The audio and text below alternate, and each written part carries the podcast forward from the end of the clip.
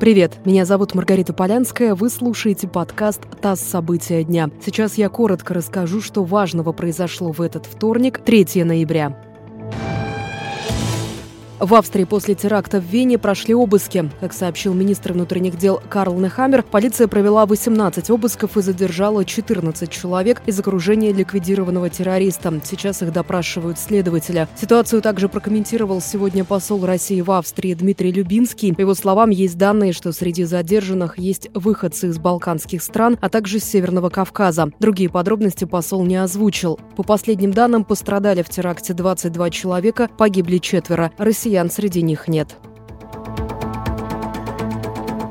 Число жертв землетрясения в провинции Измир на западе Турции увеличилось до 107. Об этом сообщило Управление по чрезвычайным ситуациям страны. Пострадали более тысячи. Спасатели сейчас продолжают работу на месте пяти разрушенных домов. В США проходят выборы президента. На пост претендуют действующий глава государства Дональд Трамп и демократ Джозеф Байден. Для победы кандидат должен получить 270 голосов членов коллегии выборщиков. Всего их 538. Коллегия формируется по итогам голосования в каждом отдельном штате. На восточном побережье голосование завершится в среду в 3 утра по московскому времени. Последними проголосуют избиратели на Гавайях и Алиутских островах. Это произойдет в 9 утра по Москве.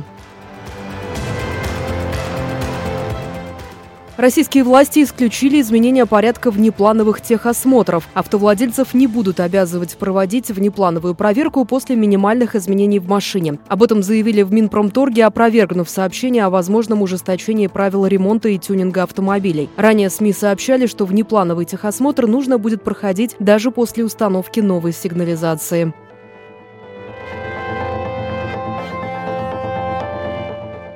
И последнее. Более 60% россиян признались, что не понимают современное искусство. Опрос провели сервис по подписке MyBook и Московский музей современного искусства. При этом три четверти опрошенных хотя бы раз за последний год были в музее. Самым выдающимся художником современности россияне назвали Энди Уорхола. На втором месте с минимальным отрывом – Бэнкси. На третьем месте – Такаси Мураками.